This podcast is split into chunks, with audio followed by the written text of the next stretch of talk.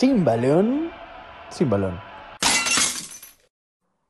Buenas noches a todos, un capítulo más de Sin Balón. Aquí estamos muy contentos con el invitado que tenemos, eh, pues para platicar un poquito sobre toda su carrera futbolística. Es alguien que poco a poco lo iremos descubriendo por el programa, ya hay muchos adivinaron en redes sociales quién es.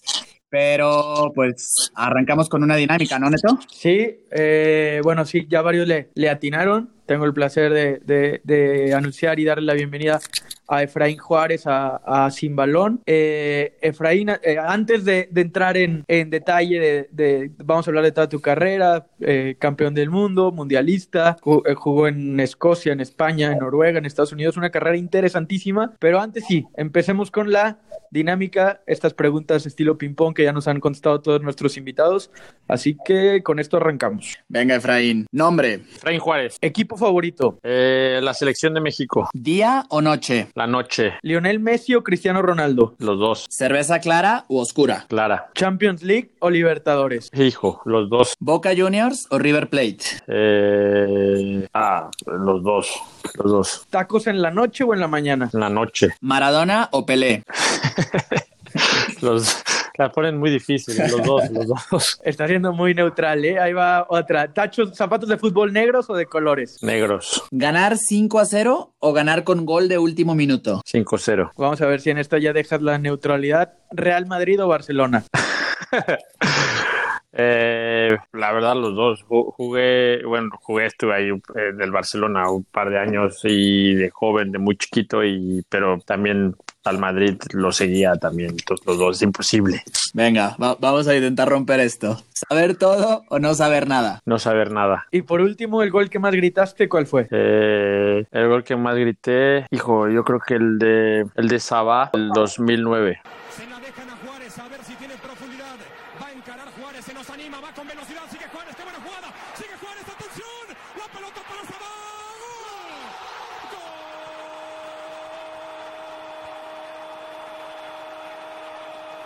Justo estaba pensando ese gol. Si me dicen Efraín Juárez, el primer recuerdo que se me viene a la mente es ese, hasta me acuerdo el día, fue 12 de agosto. 12 de agosto sí, a las 2 sí, de la tarde. Que mete el primero Israel Castro.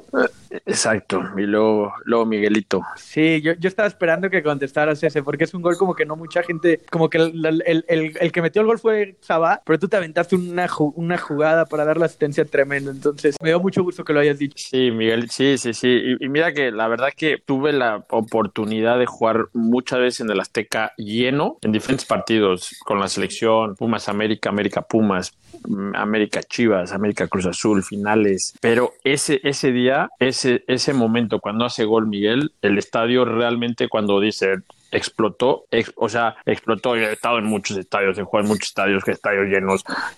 Obviamente los goles son hermosos, pero ese día, ese, ese momento, hijo, jamás se me va a olvidar porque explotó, era, era impresionante porque además lo que, se, lo que, lo que nos jugábamos, eh, la verdad que yo creo que ese es el que más grité. Sí, y lo iremos repasando, pero como dices, ese partido en específico se jugaba mucho para la clasificación de México al Mundial. Entonces, a la hora de ver los videos para, para este podcast, ver el himno nacional antes de ese partido contra Estados Unidos, el Azteca hervía, de verdad, ver ahí a Torrado de capitán cantando, estabas tú, estaba Israel Castro, eh, fue como muy, muy especial porque, pues sí, el, el himno se escuchaba a todo sonido. Eh, Efraín, pues bueno, un poquito rápido una introducción. Fuiste campeón del mundo a inicios de tu carrera. Jugaste también eh, un Mundial Sub-20. Antes estuviste en el Barça. Fuiste campeón con Pumas. Fuiste campeón con América. Pero hoy por hoy, ¿qué hace Efraín Juárez? ¿En dónde estás? ¿En qué ciudad vives? ¿Cuál es tu, tu trabajo actual? Mira, voy, la, vida me cambió dramáticamente desde enero. Eh, decidí retirarme, decidí dejar el fútbol por diferentes circunstancias, este, que espero las descubramos porque también este, hay muchas cosas de qué hablar, pero eh, muchas circunstancias eh, en todo sentido. Me decidí a eh, colgar las botas, como se dice, y me ofrecieron, o vine, me, la verdad que estoy eh, agradecido con la vida, con Dios, con, con, el fútbol, con el fútbol mucho realmente, porque hoy vivo en Nueva York, este, soy asistente, asistente técnico del primer equipo del New York City, NYCFC, eh, en un grupo gigante como, que, el club pertenece a un grupo gigante como City Football Group, hay 10 equipos alrededor del grupo, alrededor del mundo del grupo, el más importante obviamente es Manchester City, luego eh, alrededor del club de Manchester City hay otros, son, son otros nueve equipos, eh, cada, cada, año compran, este año compró dos, dos, más. Entonces, para mí era una decisión importante porque además dejar el fútbol, obviamente nunca, no, no fue fácil tomar la decisión, pero era importante porque creo que la oportunidad este, era irrepetible, era muy difícil de decir, de decir no. Eh, se me presentó realmente sin planearlo. Tenía un año de contrato, eh, estaba jugando yo en Noruega el año pasado, tenía un año más de contrato, estaba disfrutando muchísimo desde el fútbol hasta el estilo de vida, viví en una ciudad impresionante como Oslo, este, feliz, mi familia feliz, pero obviamente también hay que tomar retos en la vida, hay que tomar decisiones. Me parece que hoy por hoy estoy feliz con la decisión que tomé, estoy aprendiendo, estoy eh, a, a, también este, poniendo mi, mi, granito de arena, mi experiencia, ayudando a que se cumplan los objetivos. Y estoy en otro, en otro mundo, ser jugador es, es, es, blanco y ser, estar del otro lado, en el lado de los entrenadores, es negro, totalmente diferente, nada que ver. Y bueno, este... Eh, feliz y feliz y contento. Buenísimo, sí que yo creo que el, tiempo nos va poniendo todos en nuestro lugar y ahora digo, me imagino la vida en, Nueva York después de, de haber estado en, en, en, un país mucho más tranquilo como es Noruega, debió haber sido un cambio importante, aparte, como tú dices, de ser futbolista a ser ahora de parte del cuerpo técnico, sí es un salto, un salto fuerte. Ahora me quisiera ir en, or, en, en orden cronológico, volver a, a, a tus inicios. Ya, ya ahorita hablaste un poquito de cómo fue este final de tu carrera futbolística. Ahora hablemos de tus inicios. ¿Qué fue lo que te motivó a ser futbolista? ¿Siempre quisiste ser futbolista? Bien dicen que este, todos los niños nacemos futbolistas hasta que las piernas nos dicen lo contrario. Unos, llega, unos, unos se quedan en la orilla, otros nomás nos quedamos en la selección de secundaria. ¿Tú en qué momento dices, yo quiero ser futbolista? No, desde que, uso, desde que tengo uso de razón, realmente crecí con una pelota. Eh, soy soy el, el, el, hijo más chico de una familia de. Somos cuatro hermanos conmigo, un hermano más grande, dos hermanas y luego yo. Este, prácticamente me crié solo porque fui un, este, como se dice, pilonzazo, ¿no? Este, mi hermana, la que me sigue, eh, tiene 10, 11 años más, más grande, es más grande que yo. Mi otra hermana también, 12, eh, 12, 13 años más grande que yo. Y luego mi hermano también, igual, 14, 15 años más grande. Eh, 14, 13 años, 14 años más grande que yo. Entonces, eh, cuando yo tenía 6 años, 5 años, ellos ya tenían 20, 21. Yo me, prácticamente estaban en otra etapa de su vida. Este, eh, se casaron jóvenes y realmente pues, eh, la relación que tenía con ellos era de hermanos, obviamente los amo y, mi familia, pero también crecí solo y realmente en esas, no soledad, porque pues, mis papás trabajaban, eso, soy, soy eh, de una familia que, trabajadora, mi mamá trabajaba, mi papá trabajaba o trabajan, este, eh, nunca faltó en casa, pero tampoco nunca sobró, este, y, y mi, mi, amigo, mi mejor amigo siempre fue la pelota desde chiquito, pateaba todo, todo, rompía jarrones, rompía vasos, este, eh, no tengo ningún parentesco con nadie en mi familia, ni tíos, ni primos, nada que estén involucrados en el fútbol realmente, este, y empecé, empecé muy chiquito, ¿no? A los 5 o 6 años que empiezo la primaria, soy del Instituto México, este, es una escuela que para los que no la conocen, eh, de padres maristas, muy futbolera, muy deportiva, muy eh, inculcan mucho el valor eh, del, deporte, de la competencia.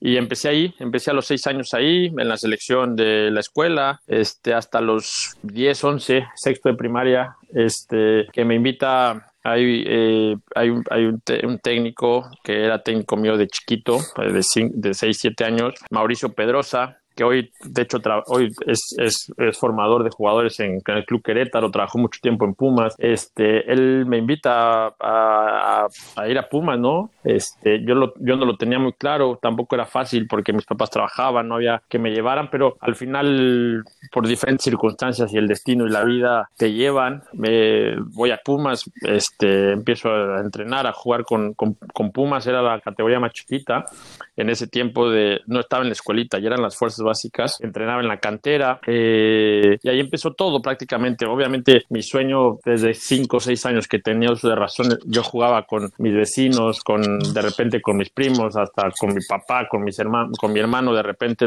este en algún momento y pues, siempre sueñas con ser futbolista, siempre sueñas este con eh, debutar en primera división, con este, estaba muy de moda en ese tiempo los supercampeones, entonces los veía, este, ya te imaginarás. Y, y, nada, a los 12 años de ser un sueño se empieza a volver un poquito más realidad. Empiezo, entro a un club que es importantísimo como los Pumas en formador de jugadores. Y tres años después pasó, mi, mi, vida ha pasado muy rápido, esa es la realidad, ¿no? Tres años después de los 11, 11, 12 años que yo entro a Pumas, a los tres, tres años, tres, cuatro años, a los 15 años, ya estaba haciendo la pretemporada yo con el primer equipo. Paso por, en ese tiempo había una categoría que era reserva, que no jugabas antes del primer equipo en los estadios donde jugaba el primer equipo, tú jugabas antes, este, si, si se jugaba un Pumas Tigres de, de visita, había un Pumas Tigres de reserva, entonces a los 14, 15 años yo estaba ya ahí y a los 15 exactamente eh, estaba haciendo la pretemporada de, con el Pumas bicampeón, con Hugo Sánchez. Este, ahí es cuando eh, yo seguía entrenando en las tardes, pero justo en ese Inter, este, pues el equipo, el primer equipo entrenaba en las mañanas. Entonces cuando realmente tengo que tomar una decisión este, de vida, porque para empezar nadie me aseguraba que yo este, cambiando de escuela o dejando la escuela en ese momento eh, iba a ser futbolista. Siempre es un, siempre es un una apuesta, ¿no? Pero obviamente como, como, como niño, como siempre tienes ese sueño, para mí, para mí no me importaba, pero obviamente con mis papás, con estas circunstancias, no fue fácil la decisión. Al final creo que tomé la mejor decisión porque realmente todo, todo el esfuerzo, todas las decisiones que tomé hoy por hoy, viendo atrás, pues han valido la pena, ¿no? Han valido la pena muchísimo. Y ahí empezó prácticamente todo, ¿no? Este, dejé la escuela, me cambié a una escuela en la tarde, que después a la postre la tuve que, las terminé la secundaria con muchos problemas, luego la prepa la empecé a prepa abierta porque ya era prácticamente imposible y ahí es cuando pues, realmente ahí a los 14, 15 años es cuando realmente fue una decisión que tomé de vida, que a la postre eh, resultó en todos mis sueños. Qué padre, Freddy. Creo que todos los que estamos escuchándote tenemos historias más o menos similares, no, no de eh, estar cerca de llegar a un equipo profesional, pero por ejemplo, Neto y yo estuvimos en una escuela jesuita tú en una escuela marista, que pues sabemos como los, los valores que tiene, el tema de eh, ser como muy cercanos entre los compañeros, la, la dinámica también deportiva, como que me gusta mucho que hay muchas áreas comunes, además de que estamos cerca de la edad más o menos. E, Efraín, ¿y cómo es este paso? Porque pues sí, al final pues fue valiente el decidir tomar el camino de ser futbolista profesional. Era una especie de salto, no a la nada, pero pues sabemos todas las historias que hay detrás de muchísimo, cuántos futbolistas no llegan, ¿no? Y gente que debuta y luego no llega, y gente que se queda en las reservas y demás. Pero ¿Cómo se da esta transición? Escoges la escuela abierta, te quedas ya en, en Pumas, digamos oficialmente. Pasando un poco a la siguiente pregunta, ¿cómo se da este llamado o esta transición de Pumas a la selección nacional eh, de México. ¿Estuviste en procesos anteriores al del Mundial Sub-17 de Perú? ¿O cómo fue tu primer llamado? Cuéntanos un poquito de eso. Sí, obviamente en esa transición, obviamente no, no es común que un tipo de 15 años haga, haga la pretemporada con el primer equipo este, en ese tiempo estaba, este, empezaba a ser la sub 15, la primera sub 15 con Chucho Ramírez. En la, este, eh, no, sabíamos que era un proceso de dos o tres, dos años, porque a, muchos había hasta de 14 años, como el caso de Carlos, de, de Gio, que son un año más chico de la categoría, eh, pero era un proceso, ¿no? De dos o tres años hasta, hasta llegar al mundial. Y, y, en ese tema o en esa circunstancia yo fui llamado un par, dos o tres veces. No era normal o no era común que un tipo de 15 años años estuviera entrenando, haber hecho, eh, haciendo la pretemporada con el primer equipo. Y, y sí, me, me, llamó Chucho, ¿no? Me, tocó, de hecho, antes de Chucho, la sub-15, este, el técnico era Humberto Grondona, este, no, perdón, la sub-15 era de Chucho, este, a los 15 o 16 años ya empieza el proceso de la sub-17 y el técnico en ese tiempo de la sub-17 era Humberto Grondona, que, que en teoría él, él, iba a llevar el, el proceso de la sub-17. Humberto Grondona, hijo de Julio Grondona, el presidente de la AFA, sí. el tipo vicepresidente de la FIFA, un, este, Humbertito se, Grondona. Se dirigió a, a Arsenal de Sarandí. Arsenal, Arsenal, de Sarandí. Humbertito, la verdad que de repente por ahí, una vez, no te voy a decir que muy, muy cercano, pero alguna vez de repente tenemos ahí, nos, nos cruzamos algún mail este, eh, con, con, Humberto, este, gran persona, gran técnico.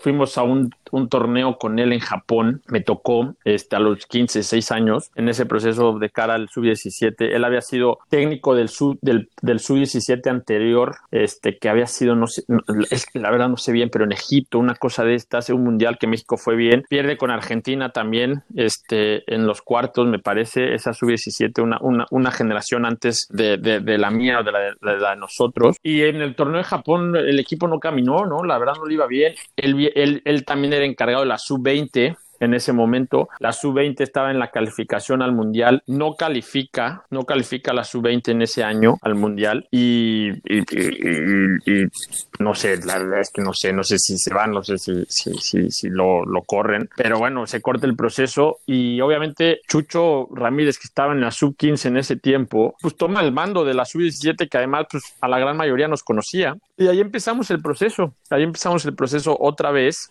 este, nuevamente de, pues, eh, de una eliminatoria, estábamos preparándonos a la eliminatoria. Realmente fue un proceso hermoso porque tuvimos muchas giras, este, mucho tiempo juntos, desde previo para preparación para la eliminatoria hasta previo al mundial. Eh, eh, estuvimos en todos lados, desde Sudamérica, este, todo Europa, Estados Unidos, eh, nos concentramos, realmente eh, nos concentramos mucho tiempo y nos concentramos, y, si no había viajes era de lunes a miércoles la concentración en el CAR y jueves regresabas a tu equipo, viernes este, entrenabas, sábado jugabas y otra vez el lunes o había un viaje o había una gira o había una concentración en el CAR. Realmente fue un proceso muy bonito, este, eh, de mucho tiempo juntos, casi toda la selección, prácticamente había una base muy importante. Este, que, que, que, en cada concentración, pues obviamente cambiaban jugadores de repente, pero la base siempre era prácticamente la misma. Y bueno, después a la postre eh, eh, se da el objetivo más grande que teníamos, que era ser campeones del mundo en, Perú en el 2005. Y ahora nos vamos a Perú. Nada más, antes quiero poner un paréntesis porque ahorita checando el mundial anterior al, suyo, al de la generación tuya de Giovanni, de Vela y de, demás, fue el de, en Finlandia. Y curioso para la gente que nos escucha aficionada al Club León, el número 10 era Julito Ceja. Julio Ceja. Que después, jugó, después jugó acá mucho tiempo en el, en el Ascenso. Exactamente. Y de, y de hecho. Y en primera, ¿no? Llegó a jugar. Tremendo crack, ¿eh? Tremendo, sí. tremendo jugador. Tremendo jugador, Julito, Julito Ceja. Este, derecha, izquierda. Tremendo jugador. Tremendo jugador. Sí, él, él, asciende con el León en 2012 y juega un torneo en primera división todavía. Él, él venía, él venía, él, jugaba en Cruz Azul, ¿eh? Él era jugador de Cruz Azul y luego va, va, va cedido o va, o no sé si cedido, pero en ese, en esa, eh, Julio, Julio en el sub 17 era jugador de Cruz Azul okay. y, y, y luego era, era, obviamente cuando estás en, en, en, medio de todo ese de toda esta circunstancia te cuentan que pretendido por, por la Juventus en el, después del mundial de la sub 17 ah, de Finlandia. Pues le vamos sí, sí, sí, este, sí, este, capítulo a Julio Ceja le va a dar mucho gusto. Eh, y de hecho en ese mundial caemos como decías 2-0 contra Argentina y uno de los goles lo, lo mete Neri Cardoso que después era tu compañero en Monterrey. En Monterrey sí. Gran compañero gran jugador también. Este ahora, hoy está en Venados y muy, este, no sé si llamarlo chistoso, pero eh, también a la postre, eh, es, la vida, la vida te, es, es, es, hermosa, ¿no? Porque hablando de compañeros y gente de ella, después en el sub, hoy, hoy dirijo a Maxi Morales, que jugamos, jugué, jugamos contra él en el sub-20 y después a la postre, cinco años después o seis años después, él jugaba en León y yo jugaba para Monterrey y hoy, este, diez años después termino siendo su técnico. eh, sí, es lo bonito del fútbol, estas vidas paralelas que estás topando en un lugar y en otro desde distintos eh, puestos, desde distintos ojos. Ahora ya vámonos directo a, a Perú, Efraín. Eh, híjole, acá hay un montón de cosas que yo creo que de aquí podremos, se nos podría ir la tarde entera. Yo nomás, yo creo que lo, que más quisiera saber es, eh, o sea, tú como niño todavía de 16, 17 años, ¿en qué momento, o sea, después de qué partido dijeron como podemos hacer historia, podemos hacer el primer campeonato mundial para México? Yo recuerdo cómo conforme avanzaban, la, la, la atención de la prensa, la de la afición misma, pues empezaba a ser mayor en cada, en cada etapa.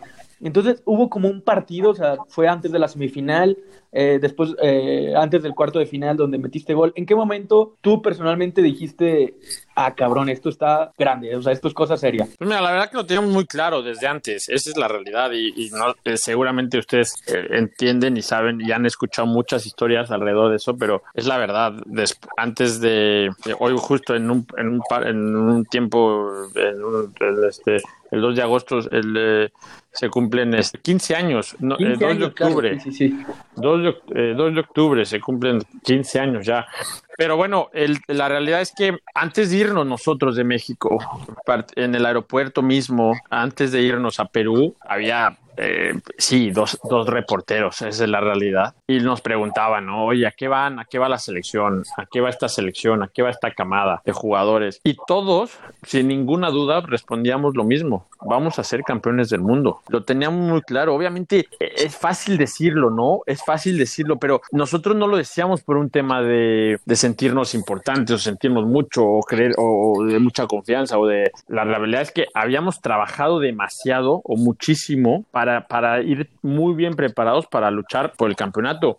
Y te repito, toda, toda confianza viene de una base y nuestra base del trabajo. Trabajamos en Navidad, este, nos concentrábamos, Año Nuevo nos concentrábamos, este, corríamos tácticamente, técnicamente. Eh, realmente eh, fueron prácticamente seis, siete meses de preparación intensa, o sea, intensa es ardua y eso nos daba el parámetro para, para estar muy seguros, pero hay un partido que es, me parece que es el de Costa Rica, en, las, en los cuartos de final, el equipo íbamos perdiendo prácticamente este, hasta el minuto 85, la verdad no tengo muy claro el, minuto, pero al final es. Y si te das cuenta, y hoy que lo veo yo de técnico, muchas veces cuando vas perdiendo, muchas veces eh, el nerviosismo esas ganas de empatar el partido hacen que juegues diferente, hacen que todo lo que planeas, pues obviamente los últimos minutos es a lo mejor tirar pelotas al área para encontrar algún rebote, alguna circunstancia. Nosotros seguíamos con la misma actitud, con el mismo planteamiento, con las mismas ganas, con la misma eh, movilidad, con la misma estructura, porque teníamos muy claro que ese no iba a ser el final para nosotros. Y gracias a Dios, a la postre, este se dio, ¿no? Eh, tengo la fortuna de hacer el gol al, eh, del empate y a la postre nos vamos a tiempo extra y en el tiempo extra acabamos a, Costa Rica 3-1, un 3-1 claro. Y bueno, ahí es cuando me parece que más allá de creer, porque nosotros teníamos el objetivo claro, te das cuenta que todo está de tu lado, realmente. Eh, los astros se alinean y o se alinearon en ese momento para que todo saliera, ¿no? Y luego vamos contra Holanda y hacemos un partido redondo y los goleamos y en la final ya era un para nosotros y, no quiero eh, eh, escuchar escucharme este mal pero la realidad para nosotros el partido eh, lo teníamos muy claro que, que, teníamos que ganarlo. O sea no íbamos a ver qué hacíamos o a tratar de ganar o a tratar de hacer era era nosotros lo teníamos muy claro que, que, teníamos que ganarlo, que teníamos que ganarlo, que íbamos a ganarlo, que con trabajo, con esfuerzo, este, íbamos a salir adelante pero, pero si te digo, y no quiero volver a, no, eh, hago hincapié porque no quiero, no quiero eh, eh, escucharme mal, pero si te digo que el partido lo teníamos o lo, en un momento lo veíamos hasta de trámite, porque estábamos tan seguros, todo se alinea. La realidad es que cuando, cuando estás en un momento importante individual y colectivamente, es muy difícil, muy difícil que te pasen por encima. Y realmente para nosotros así fue. El partido se presentó por diferentes circunstancias. El mejor jugador de ellos sale lesionado, más a nuestro favor. No es cuando dices los astros se están alineando. No, no puede, aquí no, no puede haber, no hay error. Aquí va a ser todo positivo. Que a la postre así fue, así fue. Y a lo mejor 15 años después o casi 15 años después hablamos de esto y, se escucha, eh, este habla porque lo hicieron o si no lo hubieran hecho. No, no, realmente era el mismo, lo que te estoy contando es el sentimiento que se vivía en, en Perú. Hay una, eh, nosotros viendo la semifinal jugaba Turquía-Brasil nosotros ya hemos pasado la final, estábamos todos sentados en el lobby viendo el partido y decíamos que sea Brasil. O sea, nosotros celebrábamos los los goles de Brasil. O sea, de que gol, sí, sí, sí, porque, porque para ser el mejor del mundo tienes que ganarle a los mejores. Y sabíamos que Brasil era el, el mejor, uno de los mejores en esa categoría. Y no solo en esa categoría, a nivel, en todas categorías, en la sub-20, en la sub-23, en, este, en la mayor. Y, no es broma, nosotros celebrábamos los, los goles de Brasil en la semifinal, que ellos jugando contra Turquía, porque no queríamos a Turquía, porque queríamos jugar contra Brasil, porque sabíamos de la capacidad y lo cómo venía el equipo para poder salir eh, avantes y obviamente a la postre ser campeones del mundo. No, y qué, qué importante, como dices, el proceso previo que hicieron, que pues no es de gratis, que de repente como aficionados ves el que México está en un torneo y pues la fase de grupos pues ni la tomas en cuenta. Avanzan a cuartos de final contra Costa Rica y bueno, ya empiezas, ahí yo creo que es la primera noticia de que avanzaron a semifinales, ¿no? A, digamos a todo mundo, pero pues de, de atrás viene un proceso muy, muy largo, muy cansado, de mucho sacrificio, de torneos internacionales y las giras que nos platicabas, que pues tiene, no, no es de gratis todo este éxito. Y, a mí me queda claro, yo recuerdo muy bien estar viendo esa final y ahorita que hablabas de la determinación y la seguridad que tenían, cae el gol de Carlos Vela y la transmisión todavía no se reanudaba, seguía festejando Cristian Martinoli en la transmisión y nada más alcanza a ver el disparo de bote, casi casi de bote pronto de Omar Esparza que entra al arco de Brasil para el 2-0. Entonces, esta determinación de, de saberse vencedores y saberse mejores que el rival. Lo, lo, teníamos muy claro. Es más, el tercer gol era para, o sea, el tercer gol, el de Ever Guzmán, nosotros eh, era para, es una pelota, una falta que normalmente faltando, faltando muy poco tiempo, porque era final del partido, ganando 2-0 con autoridad. Eh, normalmente, normalmente, este haces tiempo, que se alargue el partido. Carlos agarra la pelota y se la tira para jugar todavía. Y ahí es cuando cae el tercer gol de, de Ever Guzmán. Este, realmente una película hermosa, hermosa, este, eh, porque todo salió bien, todo salió perfecto, un final feliz, un final de película, eh, campeones del mundo. Llega, nosotros no sabíamos, no dimensionábamos, esa es la realidad. Lo que habíamos hecho eh, sabíamos que, que, habíamos hecho algo grande, pero no, realmente nosotros nos fuimos con dos camarógrafos y con nuestras familias despidiéndonos. Y, y cuando llegamos al hotel,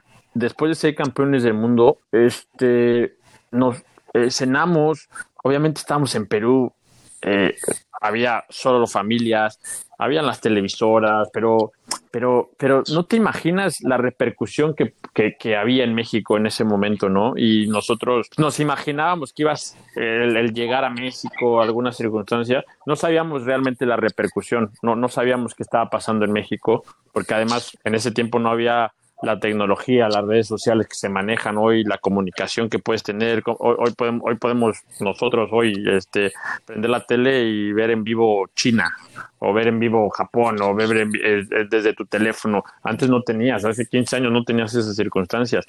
Entonces, eh, pero, pero acabando la cena, Chucho se para, este, nosotros estábamos felices, eh, como cumplimos el objetivo, pero no creas que era, no creas que era algo desbordado, ¿eh? realmente no, no, no creas que llegamos y este, tiramos el hotel, no, no, no, no, no era algo, porque además estábamos de visita, estábamos en Perú, realmente pues en Perú obviamente te imaginarás este eh, la gente no está no, eh, les importaba el, sub 17 pero no era algo por el que se, que se moría no no era algo por el que por el que les quitaba el sueño a, a la gente a la afición. Entonces eh, pero pero se para se para Chucho nos dice unas palabras que bueno el objetivo que ahora venían cosas más importantes porque viene el poder este, consagrarte en primera división, el ganarte un puesto en primera división, iba a cambiar muchos, o a casi a todos nos iba a cambiar, no, no casi, sino a todos nos iba a cambiar la vida de este momento. Y se para nuestro preparador físico, que en ese tiempo era Espone, un argentino, realmente buenísimo, ¿no? Este, un tipo eh, muy exigente, trabajador, eh, un tipo este, de esos eh, profes eh, vieja escuela que te hacían trabajar hasta no más no poder, ya sabes, literal, este, como en el ejército y se para y y nos dice, ¿no? Muchachos, disfruten hoy, porque el, hoy se tiene que disfrutar, la noche se disfruta, pero mañana pensando en lo que viene. Habíamos sido campeones del mundo y el, y el preparador físico nos decía, señores, disfruten hoy pero mañana en la mañana se va a seguir, se tiene que seguir trabajando porque así es la vida. Sí, y porque, porque vamos por ese mundial a Canadá 2007. ¿no? Claro. Eh, pues Chucho como que tomó este mismo grupo para llevárselos para allá. Antes de, entrar al, al, Mundial, me gustaría preguntarte eh, dos cosas, Efraín. La primera, ¿cómo se da este acercamiento con el Barcelona? ¿Quién te busca? ¿Cómo, cómo llegas a, Cataluña a estar a punto de debutar? Y la segunda pregunta es, dada tu experiencia y ahora con los fichajes recientes de Eugenio Pisuto, de Alejandro Gómez, de Arteaga, que se fueron a ligas eh, europeas, ¿qué crees que es importante que los jóvenes mexicanos se foguen, digamos, en ligas europeas de mayor calidad? ¿O eres más partidario de que completen un cierto proceso en México, que se consagren con sus clubes y después den el salto a Europa? Mira, empezando por la primera, yo en el, propio mundial ahí tuve un par de acercamientos con, con, con, con los scouts del, del, club y a la postre todo se da por intermediarios, ¿no? Representantes, agentes. Yo todavía llego a México después, de, después del campeonato. Pumas me ofrece, yo no tenía contrato profesional y pocos jugadores teníamos contrato profesional. Yo estaba entrenando ya con la primera, pero en ese tiempo pues realmente te hacían el contrato profesional hasta que debutabas, hasta que tenías ciertos partidos, ahí te daban un contrato profesional. Este no es, no es como hoy, ¿no? Que está un poquito más organizado, que eh, yo regre regreso y casi todos estábamos en la misma posición, ¿no? Regreso, el club se entera, Pumas se entera del interés de Barcelona. Me, me, este, me quieren hacer firmar un contrato, me ofrecen, más bien no me quieren, me ofrecen un contrato este, con obviamente eh, un, un, eh, un, un, monto importante para mí en ese tiempo de dinero. Este, venía de ser campeón del mundo, de hecho, eh, me dicen si te quedas y firmas vas a debutar. A la siguiente semana salgo a la banca, este, salgo a la banca contra Pachuca. Pero bueno, tenía la, opción de, ir a Barcelona, ¿no? Y Barcelona me decía que, bueno, por, mi calidad de, libre, de jugador libre, porque pues al final no tenía ningún contrato, pues yo podía firmar con quien quisiera. Y ellos eso se les hacía algo asequible y algo solamente sin ningún tipo de riesgo en un, en un momento, ¿no? Eh, para mí la experiencia, más allá del tema futbolístico, que fue importante, porque realmente fue importante, porque pues aprendes, esa es la realidad, sigues creciendo como jugador. Mi experiencia más fue un tema personal. Este, yo me voy eh, con prácticamente 17, 18 años cumplidos a Barcelona. Me voy en un, en un diciembre, un enero, en enero del 2006. Y, y, la sorpresa, porque bueno, veníamos de cuatro meses de salir en la televisión, de casi debutar con el primer equipo con 16 años, yo salí en la, este, realmente todo ese, ese canto de sirena, pues te lo empiezas a creer. Y cuando llego a Barcelona, pues te topas con la realidad de que al final habíamos hecho algo histórico para el país, habíamos hecho algo importante para nosotros, obviamente, pero en Barcelona no creas que había una excepción. En Barcelona, llego al club y no me conocía nadie, eh, nadie en el sentido de, pues había ganado un sub-17, pero, pero, pero eso no le mueve un club como Barcelona, no te tratan especial, no eres diferente como lo podía haber sido yo en Pumas. Y entonces eso me hace el, tema de madurar y crecer, ¿no? Y de decir, pues más allá de todo lo que, eh, de lo que hice o lo que he hecho, que es ser campeón del mundo, que no es poca cosa, pues fuera de mi país es poca cosa. Y lo único que tienes que hacer o lo único que te da para poder triunfar es el trabajo y el demostrarlo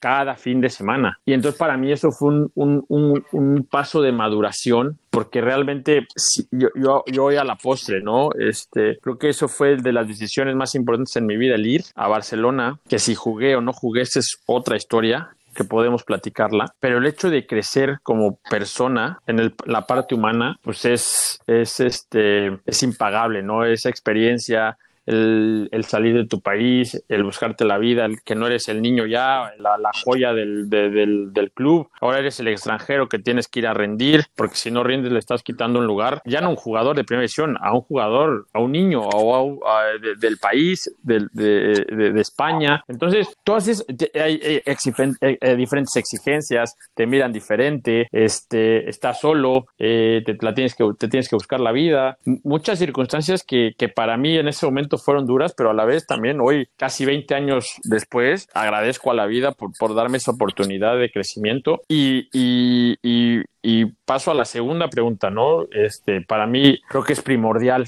Hoy por hoy soy un creyente de que tiene que haber procesos en la vida, pero también creo que entre más joven tengas la oportunidad de Europa, más importante eh, puede ser tu crecimiento a la larga, porque no solo es un crecimiento futbolístico, sino también humano, que si tú llegas a sobreponerte en esas circunstancias, a todo el no estar en tu país, el no hablar del idioma, el que te vean diferente, el este, este que, que, tu mamá no te esté esperando en casa, que este el técnico a lo mejor te mira eh, diferente porque eres de otro país, eh, muchas circunstancias que no solo es jugar, pues obviamente si, si, si tienes la capacidad de sobreponerte a eso, pues tu crecimiento futbolístico y personal va a ser enorme, ¿no? Y hoy volvemos al ejemplo, y yo estuve en Noruega el año pasado, y hoy por hoy en Noruega un equipo que el Valerenga Oslo, que es importante en Noruega, en todo Dinamar eh, perdón, en todo este la zona nórdica, ¿no? Este que es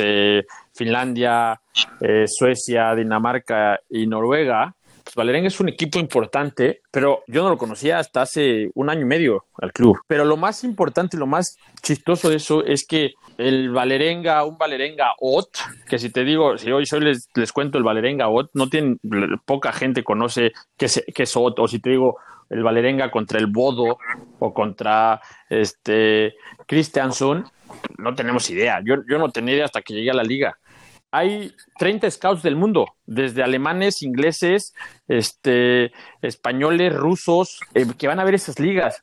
Y que aunque no son las mejores ligas del mundo, esa es la realidad, porque al final también tenemos que reconocer que solo hay, top 5 ¿no? en el mundo, que es Inglaterra, Italia, España, Alemania, por ahí Francia.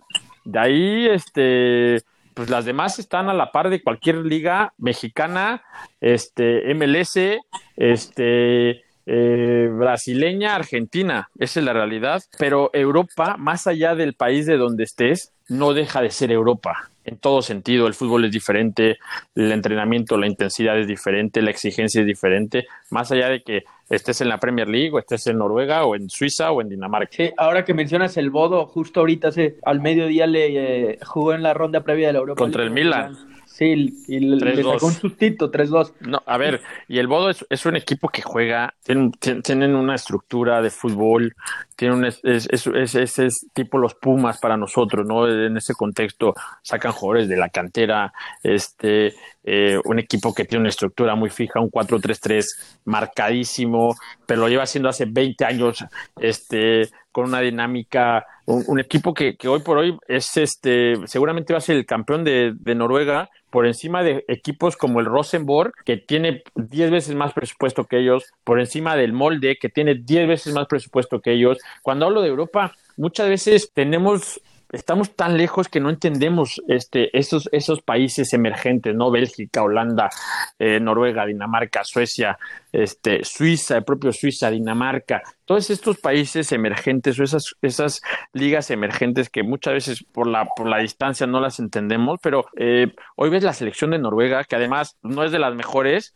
pero hoy todos sus, jugadores juegan en equipos top. Hoy tienes a, ha a Haaland que juega en el, Borussia Dortmund. Hoy tienes a Odegaard. Hoy tienes a Joshua King. Tienes al, a un turco que rompió la liga en Turquía el año pasado, el delantero que se me fue el nombre. Tienes este a Sander Berger que está en eh, eh, que lo compra Sheffield United por 25 millones de libras. Este que jugó en el Genk. Este eh, tienes el, portero en el Hertha Berlín. Tienes una cantidad de jugadores y una cantidad, eh, porque eso es Europa, eso es, eso es Europa, eso son esas ligas emergentes. A mí hoy, hoy tengo un hijo de cuatro años que a mí me encantaría que más allá de todo su desarrollo fueran esas ligas, porque es donde es lo más cercano a cualquier liga top europea en temas de intensidad, en temas de... Eh, eh, ritmo de juego, a lo mejor técnicamente no es, no es parecida a la Premier League, eso está claro, pero la, la Premier League la diferencia lo hacen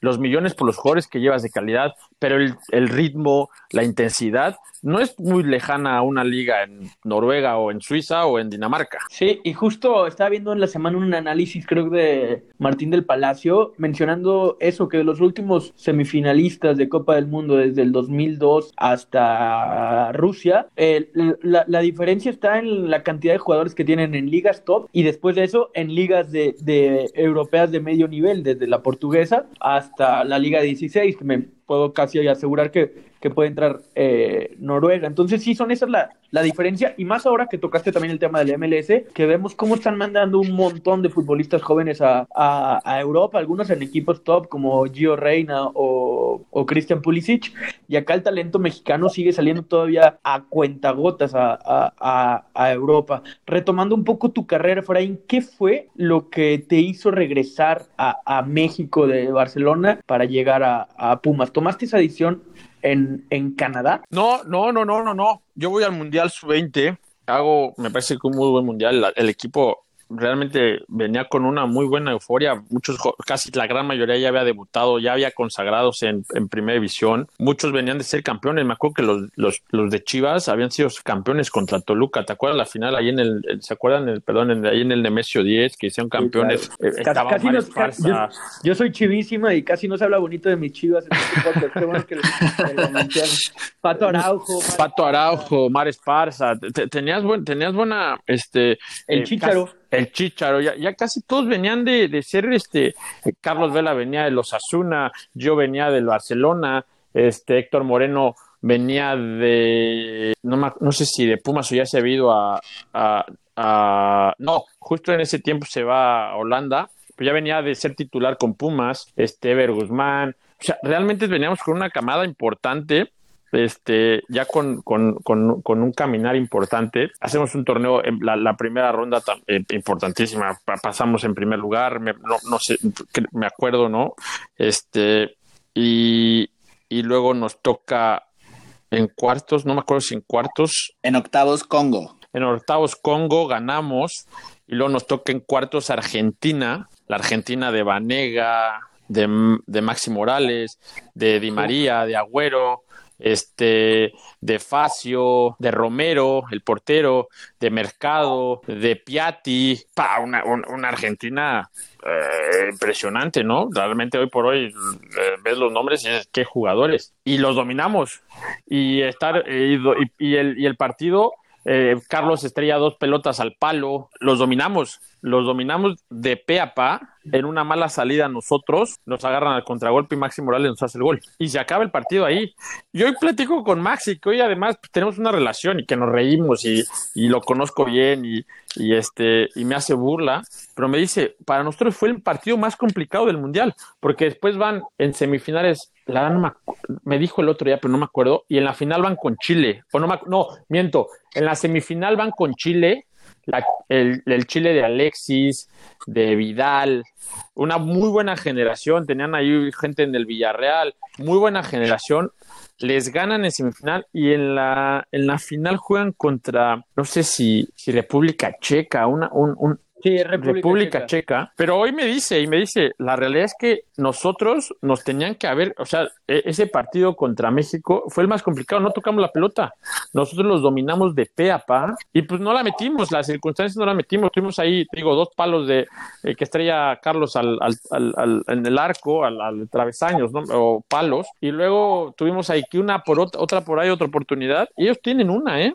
Una y se acabó y es la que nos hacen el gol y se acaba, se acaba ahí la, la circunstancia. De ahí yo tengo, yo rescindo con, con, con, Barcelona de mutuo acuerdo porque a mí, yo firmo por cinco años, pero da las circunstancias de que al final no podía ya jugar porque el pasaporte comunitario al final no, me lo, no lo obtuve, era complicado porque el, el, el Barça B ya en, en ese tiempo había descendido a tercera división hace un mal año, este, desciende a tercera división, es cuando Pep lo agarra justo ese año. Y yo decido este, rescindir porque además no tenía opción, no podía jugar, no se podían extranjeros en tercera división en ese momento. Y rescindo el Barça en esa negociación, se queda con un porcentaje en una futura venta mío, este, y tengo la oportunidad de ahí, salió una oportunidad después del Mundial de, de, del Everton de Inglaterra, de Laika, y también por diferentes circunstancias, pues, pues no se da, ¿no?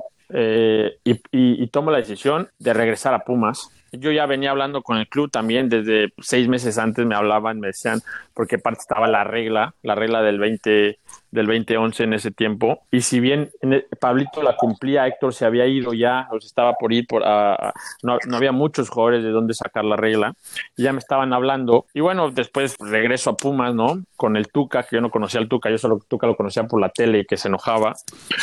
y, y me cuesta seis meses a mí, seis meses de ponerme a ritmo, de entender las exigencias del Tuca, entrenaba con el primer equipo, pero jugaba con Pumas Morelos. Es seis meses no jugué, yo, yo seguía sin debutar porque hay que recordar que después del sub-7 yo me voy a, Barcelona y cuando regreso yo todavía seguía sin debutar. Seis meses, literal seis meses, un torneo completo, salí un par de veces a la, a la banca en ese torneo y al final, al final de ese torneo me dice el Tuca, necesito que vengas muy bien a la pretemporada porque te voy a utilizar el siguiente torneo. Entonces obviamente me da, me da para arriba, me motiva. Todas, todas esas vacaciones, esas dos o tres semanas previas este, de, de, vacaciones previas a la pretemporada del siguiente torneo, pues entreno como loco. Llego a la pretemporada muy bien, físicamente muy bien. Y yo en mi cabeza, en mi cabeza era como, me voy a utilizar por minutos, ¿no? Realmente yo no me veía o no creía que me fuera a utilizar jornada 1 contra Necaxa, debuto, mi primer partido, el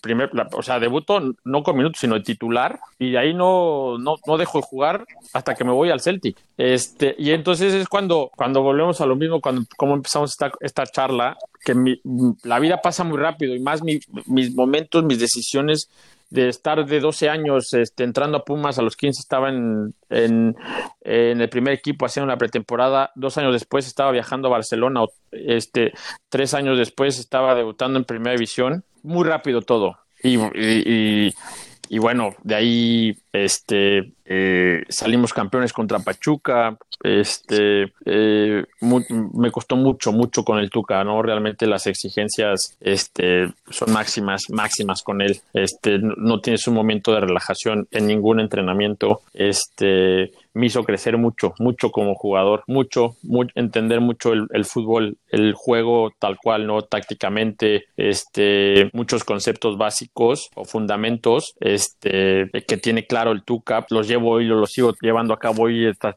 en mi puesto, ¿no? Este, que en mi posición hoy de asistente, es un tipo que que enseña, pero a la vez exige mucho. La eh, así como disfruté, también tengo que decir que muchas veces sufrí, ¿no? Sufrí este, con el Tuca por la propia exigencia que, que, te da, pero eso te hace crecer también como persona y te hace sobreponerte a cualquier circunstancia. Sí, y aquí la importancia de pues, las personas con las que te fuiste rodeando. Digo, de entrada tuviste a Chucho Ramírez, ahora estás con el Tuca, después te tocaría convivir con el Vasco. Esta importancia de tener un perfil que pues te vayan ayudando los profesionales profesionales a tu alrededor, que ahora me imagino en tu puesto actual te hace muy empático para acercarte al jugador. Sí, obvio, obvio, obvio. La realidad es que soy un creyente de eh, si, si, si, si mejoras al jugador en todo sentido, para empezar, todos los jugadores tenemos o tienen mucho que mejorar, por más de que sean, o sea, hoy por hoy Messi puede seguir mejorando, más allá de que sea Messi. Hoy por hoy Cristiano Ronaldo puede seguir mejorando, más allá de Cristiano, que sea Cristiano Ronaldo y haga 50 eh, goles por año.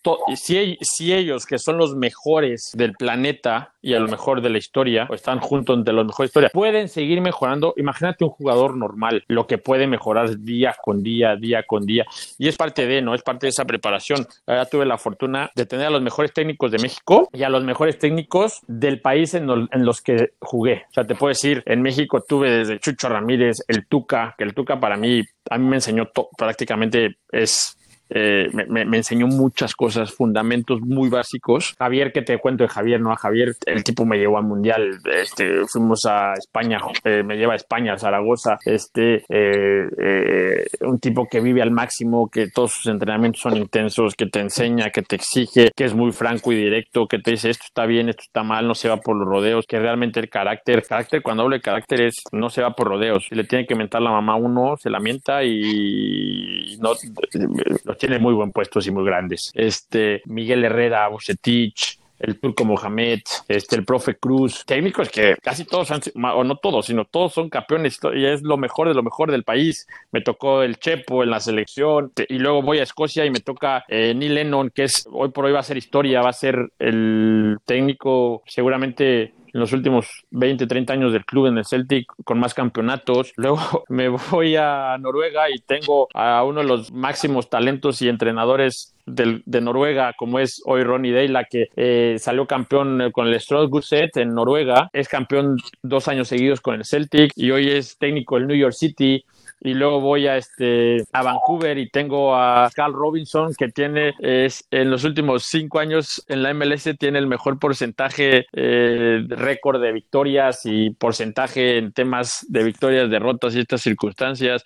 Aprendo de todo. La verdad que tengo una fortuna de, y por ahí si se me olvida alguno, pero tengo una fortuna, eh, tuve la fortuna de estar rodeado de lo mejor este, en, en, todos los lugares donde estuve. Es la realidad y, y obviamente eso, eh, eso te nutre y hoy por hoy me nutre para, para en los momentos donde hay que aplicar cada una cosa de lo que, de los, todos los técnicos que te mencioné, hoy en mi nueva posición, pues lo trato de, lo trato de llevar a cabo. Sí, y de, ahora que dijiste todos los, los técnicos y volviendo a lo que dije al principio de la, de la charla también, es una carrera interesantísima, hay muchísimo para dónde darle jugo y así la línea del tiempo pues nos lleva a tu campeonato con Pumas de la mano del, del Tuca, aquel campeonato contra Pachuca en el Estadio Hidalgo que fue un gol de Pablito Barrera ahí con, con que un poco como que le gana el primer palo a, a, Miguel Calero, que en paz descanse. Cuéntanos qué significó para ti este título y también me gustaría ir repasando conforme vayamos avanzando en tu carrera hablemos de los clásicos, que es algo aquí que nos apasiona. Tú jugaste Pumas América, América Pumas, Chivas América, el clásico Regio, el clásico The Old Firm en, en, en, Glasgow, que es uno de los clásicos más bonitos del mundo. Entonces, ¿qué significó este el, campeonato el, para No te olvides el clásico en Noruega, ¿eh? También, ¿eh? Sí. Pero Va- es que va- no quise Val- fallar va- que es Valerenga va- Ro- No, Valerenga Lillestrøm. Ok, bueno, so- eh, también seguro, seguro tiene su, Mucho. su, su, su encanto. mucho. Cada clásico es, es, es, es especial. En, es, digo, para mí, yo creo que son lo que le da su sabor a, a, a El la Vancouver liga. Toronto. El Vancouver Toronto. sí, no, pero bueno, hablemos ahorita rápido, así nada más, desde Pumas. ¿Qué significó el campeonato y cómo viviste el clásico contra América? Será más. a- va una pregunta así concreta. ¿El Pumas América es más importante para Pumas que para América o si es mutua la rivalidad? Pues mira, no, no, me parece que es mutua, porque la gente que, que, que viene de, la can- de las canteras de, de, de la, las canteras Puma y de, las fuerzas básicas de América, es un clásico o es un partido que desde que estás ahí, este, siendo un niño o joven, eh, pues es el partido más importante de la temporada para todos, ¿eh? Y mira que yo estoy en los dos vestidores y no- hay mucho amor, o sea, ahí sí veo mu- más la otra palabra que no me gusta decirla que amor este en, ese vestidor en los dos vestidores ¿eh? no, no, no, son antagónicos dos clubes antagónicos dos clubes que no tienen cero la misma filosofía este eh, para los dos es lo mismo para los dos es lo mismo este a lo mejor hoy se dimensiona y se sigue dimensionando más el América Chivas por lo que genera a nivel nacional, pero dentro de la institución y más la gente que creció en las instituciones, eso quiero recalcarlo mucho, más la gente que creció en las instituciones, te hablo de hoy Memo Ochoa, te hablo de este Iniestra, te hablo de Córdoba, te hablo de Mozo, todos estos jugadores hoy que saben lo que es jugar un América Pumas o un Pumas América desde fuerzas básicas, saben lo que significa en el primer equipo. Eh, y, y, y, me parece que es un partido que, que, que, lo vemos, ¿no? Lo vemos, siempre es intenso, este, no se puede, no se puede, no se, no, es, no se puede perder contra el, contra el máximo rival. Este, eh, si bien es cierto, creo que América tiene más, este, clubes que, que para ellos son el máximo rival, esa es la realidad, más que Pumas, esa es la realidad, pero, pero Pumas también tiene lo suyo, ¿no? El, cuando juegas contra el Cruz Azul, cuando juegas contra la Chivas, este, no deja de ser partidos importantes, pero no, no a ese modo de clásico, pero no dejan de ser partidos importantes. Y bueno, del campeonato de Pumas, pues yo creo que el sueño se, se venían cumpliendo, ¿no? Otro sueño hecho, otro sueño cumplido. Eh, cuando entras, cuando entro yo de, eh, a las fuerzas básicas, pues me toca ser campeón en diferentes categorías con, con, con, Pumas y pues siempre veías al primer equipo y luego cuando voy a la pretemporada,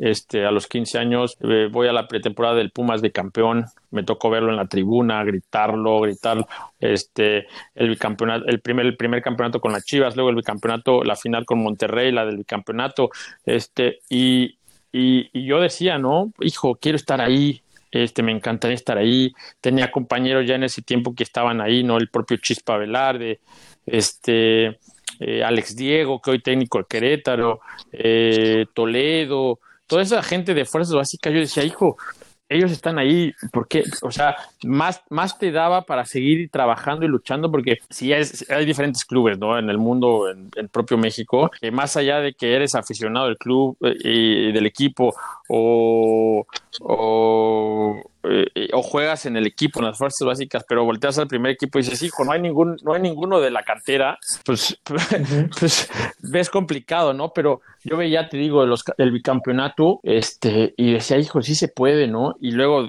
este, siete años después, o no, no sé bien el número, ¿no? De ocho años después, este, eh, no, no ocho, este, cinco, cinco años después, este, yo era partícipe de ese campeonato, de yo salí en la foto, yo salí en la tele, yo salía cargando la foto, hijo, pues, eh, otra vez, ¿no? Otro sueño cumplido, eh, sueño, porque, porque no, no, es objetivo, la realidad que no, es, no era objetivo, son sueños, son sueños desde que yo tenía cuatro o cinco años que jugaba en mi casa o en la calle con mis vecinos, pues jugaba a hacer el gol o, a, o jugaba a, jugábamos este a la final del mundo, este jugábamos a ser campeón con tu equipo, y, yo lo estaba cumpliendo poco a poquito, ¿no? Lo estaba cumpliendo poco a poco y, bueno, otro sueño, otro sueño hecho realidad. Este, en un gran momento me toca con 21 años, muy, muy joven, ¿no? 21 años ya siendo campeón del mundo, ya siendo campeón de, del fútbol mexicano. Aparte, hay diferentes campeonatos, hay unos que te saben más porque eres partícipe importante, eh, que seguramente en la plática tocaremos el tema también del, del campeonato con América, que todos los campeonatos son importantes porque además hemos visto muchos ejemplos y muchos casos alrededor del mundo de jugadores que son cracks y que nunca son campeones. Hay que tener la suerte también para estar en equipos, eh, en, grupos o en planteles que, que, levanten campeonatos. Pero bueno, no es lo mismo cuando realmente eres eh, partícipe al 100% en el sentido de jugar eh, a, no, pero no deja de ser en campeonatos importantes. Pero bueno, ahí en Pumas este, ese año fue, fue un año muy importante. Era mi segunda temporada como profesional, segunda. Y ya había un año después o un año ya era de debutar ya había sido campeón, o, imagínate, ¿no? Cómo estaba. Sí, ¿no? Y como dices, muy, muy joven, en una liguilla que no sé si coincides, pero fue algo divertida incluso, porque eliminan a los tecos de Miguel Herrera con gol de último. De Paco. Creo que hay el tercero. De milagro, de milagro. Eliminan a el Puebla de Chelis con gol de último minuto también. y pues bueno, también el gol de Dante López en el Hidalgo, este también cae como para mandar a tiempo extra el partido. Eh, ahora, Efraín, yéndonos a el gol que más gritaste. Termina este, este torneo en mayo y pues ya a meses de seguir con la pretemporada, regresa la fecha FIFA para las eliminatorias rumbo al Mundial de Sudáfrica 2010. Me gustaría que nos transmitieras a todos, porque pues todos estábamos también con ese nervio previo a este partido contra Estados Unidos. ¿Cómo vivías la previa a ese día? ¿Estabas consciente de la trascendencia de ese partido para todo un país. Tenías ya un proceso, dos procesos mundialistas con la sub-16 y sub-20, pero ahora pues cambiaban un poco las, pues, las piezas, ¿no? O el factor nervios que, implica la selección mayor. Mira, no te no, perdón que te interrumpa, pero previo a ese, ese partido, no te olvides que ese verano fue la Copa de Oro. Sí, campeones también. 5-0 que le ganamos a Estados Unidos con el con gol de Carlos Vela, con gol del gringo Castro. Era el primer torneo del regreso de Javier a la selección. Javier había jugado un partido contra El Salvador eh, de la eliminatoria, se había parado y luego seguía la Copa de Oro, que además esa Copa de Oro prácticamente éramos casi todos de la Liga Mexicana los jugadores es después del campeonato.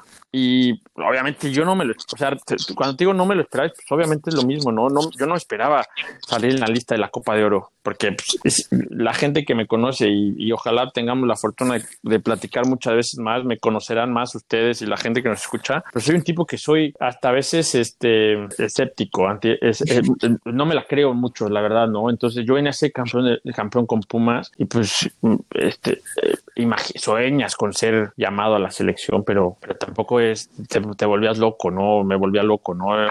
Yo decía, venía la, viene la Copa de Oro y escuchaba que Javier quería jugar con locales y pero pero lo ves lejos, ¿no? La realidad es que lo ves lejos, porque lo veía lejos, ¿no? Y sale la lista de la Copa de Oro y estoy en la Copa de Oro, en los 23 de la Copa de Oro, que los primeros dos partidos no juego, no voy ni a la banca, me mandaban a la tribuna, pero yo estaba feliz, 21 años siendo campeón con Pumas, este, estando en la en la Copa de Oro, su 23, perdón, la lista de los 23 para la Copa de Oro, este, aunque no jugará, yo ya estaba súper servido. O sea, imagínate este panorama cuando si me hubieras dicho nueve, diez años antes, este, oye, Efraín, a los 21, 22, 21, 22 años vas a ser campeón con los Pumas y luego vas a ir a la selección de la Copa de Oro, pero no vas a jugar un minuto, yo te decía, ¿dónde lo firmo? ¿O qué tengo que hacer? ¿O qué tengo que pagar? ¿O qué? Obviamente, ¿no? Y se estaba cumpliendo y voy y después del segundo partido, ¿te acuerdas de la patada esa de Javier que da en, este, contra Panamá? Exacto. Eh, el equipo no caminaba, no andaba tan bien la selección. O, andábamos bien, pero no, pero no, no, no, sé, era una selección este, con mucha gente que no había jugado nunca, no había, no estaban los, en ese tiempo la gente, los europeos, este, y, y el tercer partido eh, de estar en la, en la, estaba en la tribuna, te prometo que estaba en la tribuna, no alcanzaba ni la banca, ¿no? Pero yo estaba feliz, a mí no me importa, estaba feliz porque pues, estaba cumpliendo el sueño, ¿no? Jugó el tercer partido contra, hijo, no me acuerdo, unas islas un, eh, eh, que eran prácticamente de trámite porque estábamos calificados a, la, a, a los cuartos. Y juego, y, y la verdad que eh, a mi punto de vista juego bien. porque después en las cuartos de final me pone Javier de titular otra vez y luego en la semifinal con Costa Rica me pone titular, le hacemos, este, nos vamos a penales, este, ahí en el Soldier Field lleno, eh, lleno, te estoy hablando lleno, de 80 mil personas, este, eh, le ganamos a Costa Rica con penales, el portero era Keylor Navas, yo tiro el tercer cuarto penal, no me acuerdo, ganamos, este, vamos a la final con Estados Unidos, 5-0 lo goleamos y regreso a Pumas, empieza la temporada, bla, bla, bla. Y en mi cabeza, te lo juro, ¿eh? por mis hijos, yo decía, está bien padre, pero y ahora sí ya vienen las de adeveras, ¿no? No, no es que esa Copa de Oro no fuera de adeveras, pero, pero ya venía las cosas grandes, ¿no? Que era la eliminatoria que además nos jugábamos el todo. O sea, yo te digo, todavía la gente, lo sigo creyendo, si perdíamos contra Estados Unidos, las probabilidades eran bien poquitas para, para ir al Mundial. O sea, nos lo hubiéramos complicado muchísimo. Regreso, empiezo a, en Pumas, eh, empieza la temporada y en mi cabeza estaba, pues no, no voy a ir, ¿no? Porque pues ahora sí viene la gente, los europeos, los gente con más jerarquía. Este, en mi posición estaba Osorio, que estaba jugando en Alemania. Eh, hasta Carlos de repente Salcido jugaba por ahí tenía Gringo Castro también, lo ves lejos, lo veía lejos, esa es la realidad, lo veías, lo ves lejos, lo ves lejos. Y bien chistoso porque un miércoles, perdón, un miércoles, no, eh, un jueves, un jueves, eh, normalmente entrenábamos en el, en el en el CEU los jueves, jueves y viernes entren, entrenábamos en el CEU, en CEU en el estadio. Los reporteros, la gente que conoce la cancha de CEU, hay una rampa, la de maratón, uh -huh. grandísima, y entonces por ahí bajan los reporteros y siempre el Tuca, los reporteros los dejaba pasar casi al final o hasta el final del entrenamiento, ya cuando estabas haciendo pues, más individual, ¿no? Que centros, que este, más cosas individuales eh, de trabajo extra. Y ese jueves me acuerdo que pues, a Pumas lo cubren muchos reporteros, porque no deja, es un club grande, es un club importante, ¿sí? y lo, eh, no sé, cuando hablo de muchos son 10, 15 diarios reporteros entre camarógrafos 20 camaró o sea es un, va mucha va mucha gente va muchos reporteros no y, y, ese día bajaban ¿no? los reporteros porque les abrían la, les abren la puerta ahí de maratón y empiezan a bajar para, para irse a la conferencia de prensa. Y cuando van bajando empiezo a ver las cámaras flachándome y entonces eh, a mí se me hacía te lo juro que ahí se me hacía el, el, el, estómago. Yo estaba entrenando creo centros y se me hacía el estómago de mariposa porque yo decía será capaz será que salió la lista y estoy en la lista, será, te lo juro, y volteaba yo a ver si no era otro, el que estaban tomando, ¿no? El que estaban los camarógrafos flachando y, este, y enfocando, y yo volteaba y decía, será, ¿no? y acaba el entrenamiento, me llama, me llama Tuca, me dice, oye, acá sale la lista, vas al, vas al, vas a la eliminatoria con al partido contra Estados Unidos, que es el próximo miércoles. Juegas este fin de semana y el lunes, el domingo en la noche te presentas al, al CAR. Va- voy a la Y, y de titular. eh, no, eh, es que, es que, es que, hijo, te cuento, ahorita vamos a ese tiempo, pero voy a la conferencia de prensa, bla, bla, bla, juego, la verdad no me acuerdo el partido de ese fin de semana, no sé si era Pachuca, no, no, la verdad no me acuerdo. Y el domingo en la noche, tarde noche, pues, me, tengo, me presentaba al CAR y era la primera vez que yo estaba en una convocatoria de la selección nacional, ya había estado en la Copa de Oro, que además pues, es importante, pero con, con, la, con los europeos, si se puede llamar así, ¿no? Con desde Rafa, este, Guille Franco estaba, el Massa, Carlos, Osorio, este, Sí, ya rumbo al mundial, digamos, ya sí, sí, sí, sí, sí. Y era, al mundial. Claro, y era, y era el único jugador que no había estado con ellos previos, porque ya todos se conocían, hasta había estaba Gio, estaba Vela, estaba Héctor, Héctor ya era más, ya, ya jugaba en Europa, ya era más recurrente a la selección. Yo era el, único jugador que yo llegaba y no me conocían. O sea, Carlos de repente me decía, yo le decía, oye, soy Efraín Juárez, porque con los Pumas. Y cuando estás a la distancia, no es arrogancia, pero se- yo entiendo que Carlos Salcido no me conocía, porque, porque los tiempos horarios no te dan para ver el fútbol mexicano en Europa. Este, y no era un goleador, no salía en todas las portadas, era lateral derecho, ¿no? Entonces, eh, eh, y, en mi cabeza, ¿no? Era como, ya es un sueño, ya, o sea, si no juego no pasa nada, porque yo obviamente lo que eh, quiero que me entiendan, ¿no? Cuando digo no pasa nada, no, es, es, no es que me conformara, pero la realidad es que sobrepasaba todos mis sueños más hermosos que tenía desde chiquito. Esa es la realidad. Y, previo al partido entrenamos en el Azteca y nos junta a Javier, al gringo Castro y a mí. Antes del partido, ¿no? Y nos dice, desde, en un día antes, nosotros jugábamos miércoles y el martes entrenamos en la tarde en el Azteca. Y nos junta el, el, vasco al gringo y a mí, nos dice, muchachos, este, eh, tengo definido casi el once inicial, o más bien tengo definido el once inicial. La única duda que tengo es en la lateral derecho. Y ¿Quién era la competencia? el gringo Castro. El gringo Castro, pues venía, el gringo Castro ya venía del 2006 de Alemania, titular, este, campeón con América. Pues, el gringo Castro era tipo consagrado ya, ¿no? Ya había tenido un mundial en su, en su claro. espalda. Y, y nos dice, tengo una duda, no sé a quién poner de ustedes dos. Y yo no sé, hoy, hoy al Vasco de repente, le voy a preguntar un día porque pues al final lo quiero muchísimo y, y tenemos mucha comunicación y un día le voy a preguntar, un día que nos estamos echando unos tequilas, le voy a preguntar, porque nos dijo, tengo dudas, no porque no crea ninguno de ustedes, sino porque los dos están en un nivel muy parecido. Entonces yo le- el día que me junte con él le voy a preguntar si era verdad o era porque los dos estábamos para la patada, ¿no? Eh, pero bueno, nos dice, ¿no? Y- y- y dice, mañana cualquiera de los dos puede aparecer en el 11. O sea, el 11 ya lo tengo claro.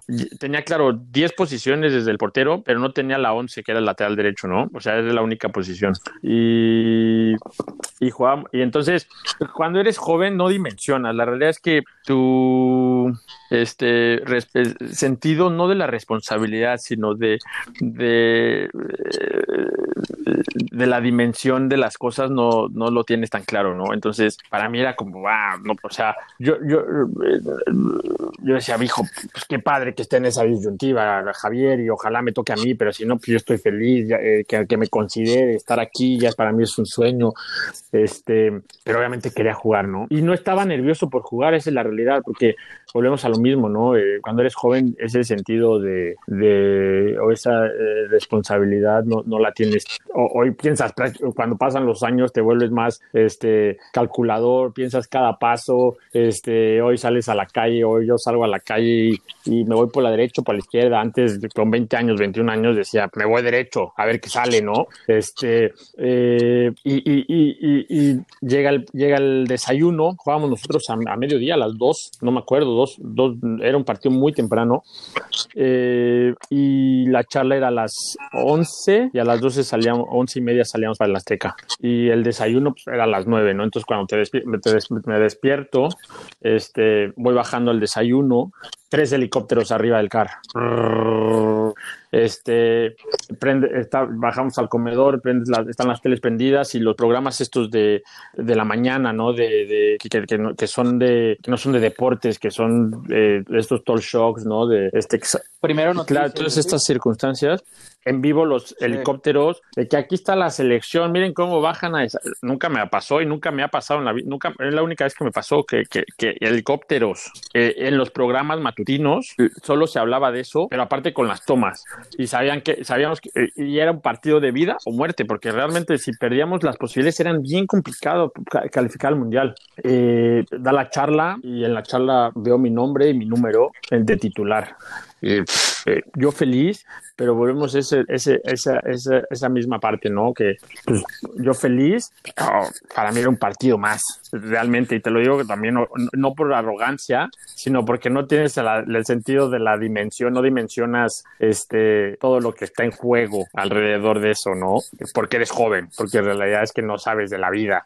Y, y, pues feliz, ¿no? Le hablo a mis papás, oye, ¿qué crees? Voy de titular, mis papás obviamente con mi familia, mis hermanos, todo el mundo iba al, al, Azteca, este, y empieza el partido, empieza el partido, este, vamos perdiendo 1-0 con un error mío, me, come- me, me gana la espalda, hijo, no me acuerdo quién era el, el- un, un, un morenito, este, Creo que era Marcos Beasley, ¿no? no, no sé si era Beasley, no era Beasley, era, eh, eh, eh, era otro, Beasley jugaba como, Eddie algo, me acuerdo. exactamente, mm. Donovan le mete, nos mete la- el pase entre, entre líneas a, entre Magallón, era Magallón, sí, creo que sí era Magallón y yo, o no sé si era Osorio y yo, y, y- y- pero era mi marca prácticamente, me gana la espalda, pum, define 1-0. Y yo seguía como, "Pff, no pasa nada, ahorita les damos la vuelta, ¿no? Yo volteaba y todos con cara, eh, todos, pero yo también, ¿no? Como hijo, y, y en mi cabeza, de verdad, ¿eh? Yo decía, pues me va a cambiar en el primer tiempo, o sea, me va a cambiar en el medio tiempo, Javier, porque pues tenía dudas y pues no hago bien las cosas, me va a cambiar en el, en el medio tiempo, es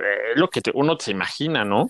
Cae el gol, gracias a Dios, muy rápido de Israel, pum, y, y nos damos medio, el 1-1 al medio tiempo. Partido trabado, cerrado. Este, llega al medio tiempo y Javier indicaciones, ¿no? De tenemos que estar más, más, este, mm, eh, más atentos al tema defensivo, no hay que darles otra oportunidad, hay que, seguramente el segundo tiempo del ritmo lo van a bajar ellos porque pues hacía un calor, altura, azteca, este, eh, tenemos que aprovecharlo y, y yo, yo te lo juro que en mi cabeza yo decía, bueno, este, pues a ver, eh, y iba a terminar con que Efraín, pues cambio, ¿no? Nada, pues órale, vamos. Y el segundo tiempo, el segundo tiempo es un partido cerrado con mucho de esos pases laterales, no teníamos profundidad, no teníamos nada de, eh, eh, no éramos profundos, no generábamos mucho, esa es la realidad. Y previo a la jugada que arranco eh, a línea de fondo, hay una jugada muy parecida, este, eh, dos minutos antes, que me la cambia Gerardo, este, me la cambia Torrado, y en lugar, yo se la doy a Gio, y Gio encara y no sé, no me acuerdo qué pasa, no pasa nada, no, no pasa nada. Pero cuando yo se la doy a Gio, veo el espacio entre el lateral y mi marca que era Donovan. Esto estando casi en tres cuartos de cancha. Entonces, en mi cabeza yo decía, la siguiente la voy a tirar por delante porque el lateral sigue a Gio y Donovan a mí no se va a esperar que yo la tire larga. Y dicho y hecho, dos minutos después, me la pasa Torrado, la cambia de juego, tengo a Gio para darle la misma pelota y dije, no, me la voy a jugar, porque aparte vi el espacio, yo veía el espacio bien grande, ¿no? Me la tiro larga, este, entro al área, me yo mismo me sorprendo porque digo, ay, estoy adentro del área y estoy muy solo, canijo. O sea, ¿cómo? Vuelvo a dar otro toque. Sí, no, vuelvo a dar otro toque. Se me alarga la pelota. Donovan el área lo traigo persiguiéndome. Se me alarga la pelota a línea de fondo, dentro del área. Veo al central que es Onyewu. En el, ¿te acuerdas, ¿Se acuerdan de Onyewu, el, el Milan? Sí. El, Veo a Onyewu que sale con todo. Y mi única instancia dije, me barro, a ver qué sale. Literal, me barro a ver qué sale. Me barro, alcanzo a tocar la pelota. Y yo en el piso, yo no alcanzo a ver porque eh, on- eh, en ten en cuenta que Onyewu me barre, traigo a- me barre Donovan también. Y los tres terminamos tirados fuera de, fuera de la cancha. Y lo único que escucho y lo único que alcanzo a ver es la pelota cuando pega en el poste y rebota dentro del arco. Y sale corriendo Miguel. Y ahí es cuando hablamos del gol que más recuerdo, ese grito, ese grito del, del, del Azteca, porque aparte el Azteca en 20, 30, 20 minutos antes del gol estaba, estaba nervioso, estaba tenso, la gente sabía. Y, cuando cae el gol es, eh, eh, eh, aún en la transmisión, hoy si ven la repetición, se alcanza a sentir lo que les estoy contando realmente. Hoy, este, hace, no, no, no sé mucho porque pues, hoy tengo mucha chama, ¿no? Pero hace unos meses, no sé por qué me salía, ya sabes, el- en- en estas cosas ahí en la página de, de alguien me tagueaba en Instagram o en, Facebook, no me acuerdo, y veía esa jugada y sigo, y seguía, o sea, aún en la transmisión se escucha el grito del Azteca, impresionante, impresionante. Y es cuando también digo, ¿no? Ahí creo que esa jugada me cambió mucho también a mí, personalmente, la vida, la vida, ¿eh? no, no solo la vida, porque después eh, se acaba el partido, Javier en el vestidor, cuando eh, eh, bajando al vestidor, este, me espera, Javier nunca espera, Javier es un tipo que se mete al, a, su, a su vestidor y luego sale a hablar con, te- con, con el grupo, ¿no?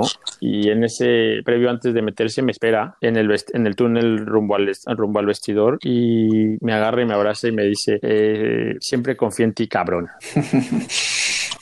Nos, lo podemos imaginar totalmente a, Javier con esas palabras.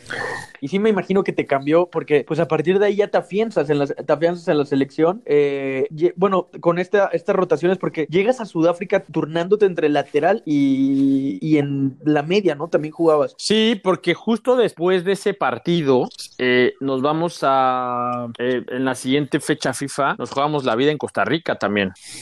Y, y en Costa Rica era un partido que Javier que, que seguramente los chicos iban a salir con todo y me pone a mí adelante del gringo Castro como otro, como un medio por derecha. Me decía, quiero que hagas, eh, ya nos había puesto así en la final contra Estados Unidos en la Copa de Oro que, ganamos 5-0, ya nos había puesto así, pero en, esa, en ese tiempo la indicación era, quiero que los dos se turnen, ¿no? Que, o sea, que esa banda literal no deje de bombear todo el tiempo. Alguien tiene que estar pum, pum, pum, pum, pum, pum, pum, pum.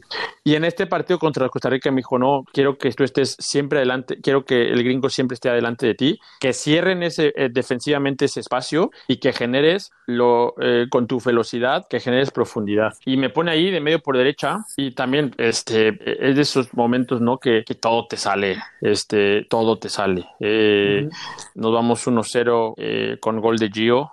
En, ahí jugando en Costa Rica, en el Saprissa, este, y en el segundo tiempo una jugada ahí medio fortito, yo arranco contra dos, me llevo la pelota, ¿se acuerdan la jugada, no? Que freno, se la pongo a Gio, al otro lado, un contragolpe, Gio se la pone al Guille Franco y gol, este, y es cuando más confianza, yo ahí me empezaba a sentir con mucho más confianza, mucho, mucho, mucho, mucho más confianza, este, cada vez me hacía de un lugar, y así nos vivimos toda la eliminatoria, este, yo ya jugaba de lateral ahí en el medio, eh, en los partidos previos eh, al Mundial hay un partido contra Italia en Bélgica que ganamos a Italia. ¿Se acuerdan del partido previo al Mundial? Sí. El equipo juega por nota. Yo juego en el medio campo. Y, y si tengo que escoger un partido eh, en mi carrera del que yo creo que jugué como nunca más volví a jugar, yo creo que es ese partido contra Italia. Este, porque después, bueno, a la postre, eh, mi agente recibe llamadas de clubes italianos preguntando por mí.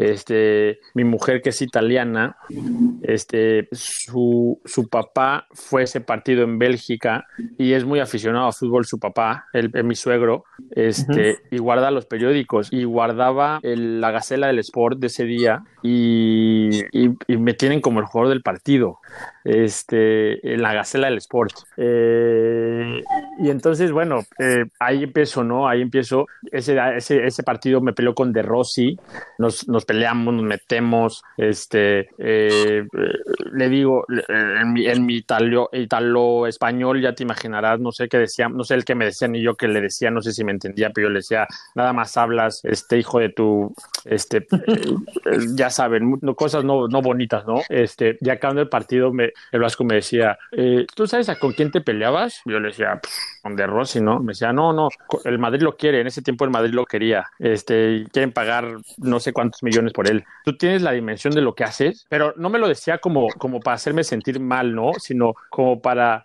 para hacerme sentir más, ¿no? Me decía, eh, eh, eh, Javier es un creyente de los mexicanos y es un mexicano hecho y derecho y le encanta y es de carácter y es de ganas y de fuerza y de H, la palabra con H, ¿no?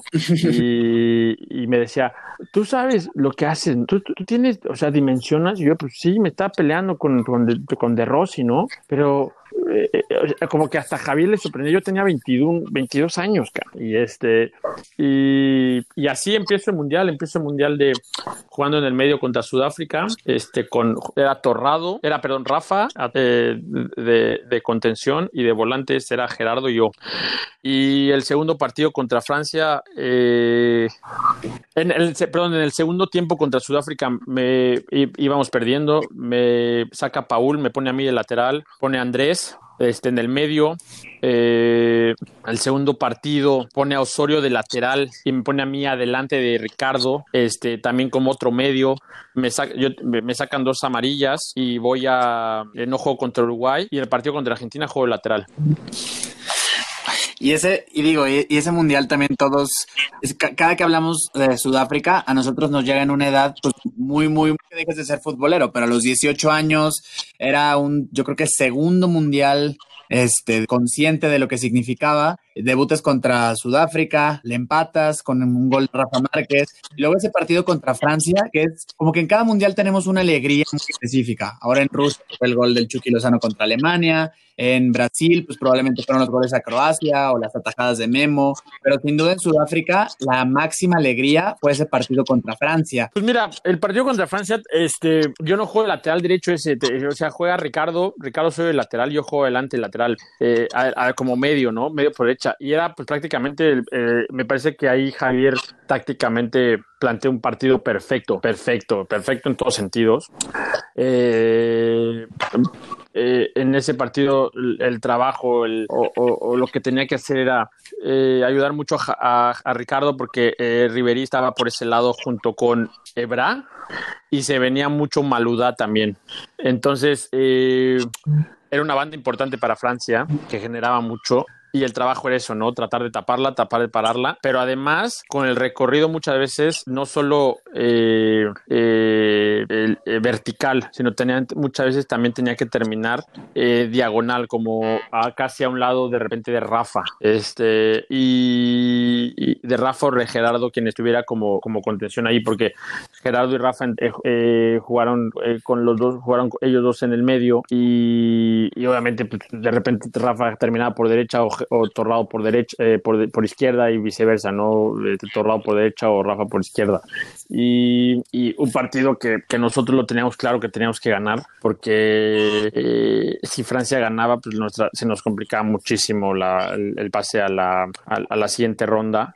Lo teníamos muy claro también que, que podíamos meterle mano a, Francia, una Francia importante, desde Ribery, Anelka, este, Valbuena, eh, Tulalán, eh, Diaby, eh, Evra. Sí, Hugo, Hugo, Lloris de portero. Lloris, este, ah, era una Francia importante, ¿eh? era una Francia buena, este, y, y, y, y bueno, creo que te digo, tácticamente el Vasco lo plantea perfecto, el equipo lo, lo, hace perfecto también, a la perfección. Un partido trabado, muy trabado. El primer tiempo nos vamos 0-0 y hasta que, bueno, el segundo tiempo entra Chicharito, hace el gol y luego el penal eh, de, de a, a, Pablito, que a la postre lo hace este, el Cuau, el penal. Ese, ese día me acuerdo que Neto y yo, acá en León, nos fuimos al Arco de la Calzada a festejar porque pues era día de fiesta nacional. En, en León, en, digamos, la escultura más importante es el Arco de la Calzada y hasta metíamos goles en el Arco de la Calzada con los coches, era una locura. Entonces,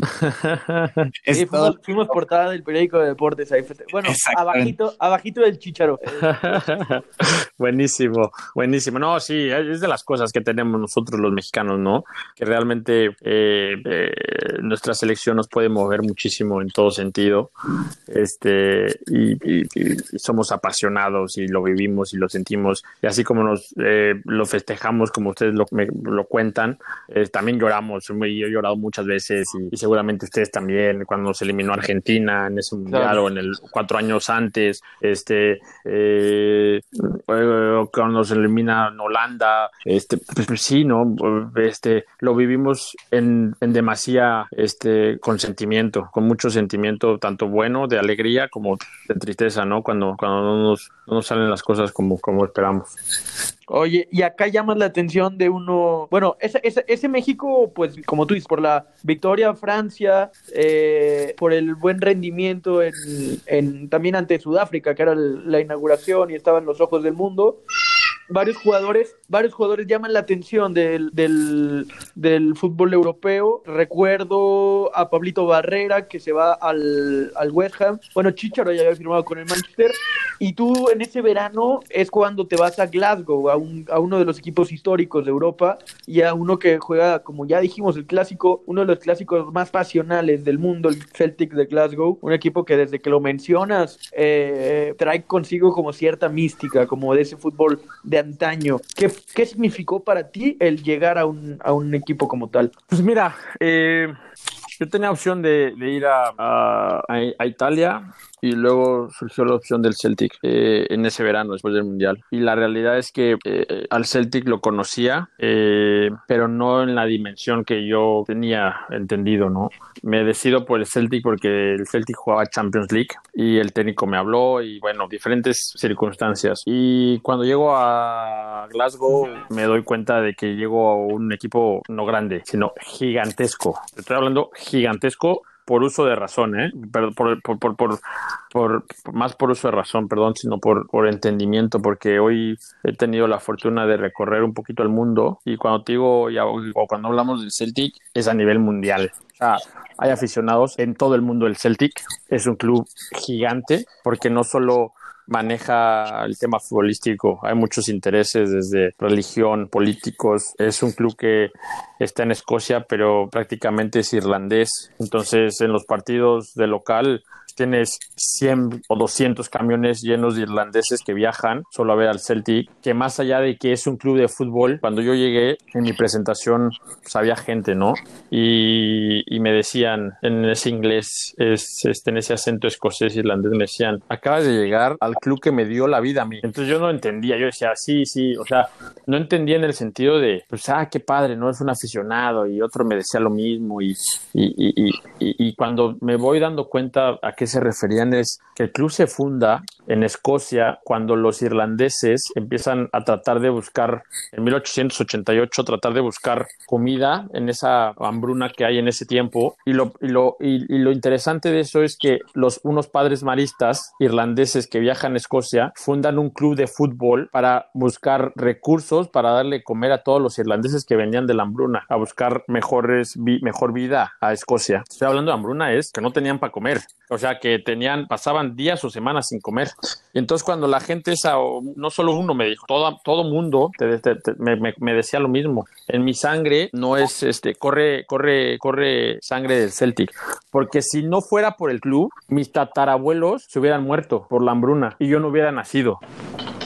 Ole, no, y, y además, digo, irónicamente, de tu escuela en el Colegio México Marista, ahora volviste a toparte con otra misión distinta de los maristas en otro lugar totalmente. Exactamente, exactamente. Entonces, eh, pero además tenemos que entender que hay irlandeses alrededor de y, y escoceses y, o sea por eso mismo cuando digo que es un club gigante es un club gigante porque hoy estando hoy está en Nueva York eh, vas a un pop irlandés y hay escoceses y, o irlandeses o lo que sea que le van al Celtic y que te siguen contando lo mismo que hoy estoy en Nueva York, hoy estoy en Noruega, hoy estoy en Vancouver, hoy estoy en España por el Celtic. Hoy existo, hoy, hoy yo tengo vida por el Celtic. Y hasta aquí llega este primer capítulo de la entrevista Charla de Café. Toco y me muevo con Efraín Juárez, que nos contó pues, sus inicios en el fútbol profesional, el campeonato del mundo en Perú 2005, eh, su paso por la selección sub-20 y el primer campeonato con Pumas. De ahí, cómo se enlaza con eh, su fichaje por el Celtic, que pues es un fichaje bastante extraño o poco convencional para el fútbol mexicano. Sí, y también su etapa mundialista. Eh, ahora nos iremos en cómo fue eh, su época por Europa, en Escocia y en España, con el Zaragoza, también su, su regreso a México. El, platicaremos un poco sobre los clásicos que jugó en Monterrey, su campeonato con América, cómo fue su traspaso a, a América, un poco con, con una pequeña dosis de polémica, porque bueno, es canterano Puma. Y después su paso al fútbol noruego, todavía menos convencional que el escocés, y finalmente su transición a ser auxiliar técnico. Todo eso será en el próximo capítulo, los invito a escucharlo.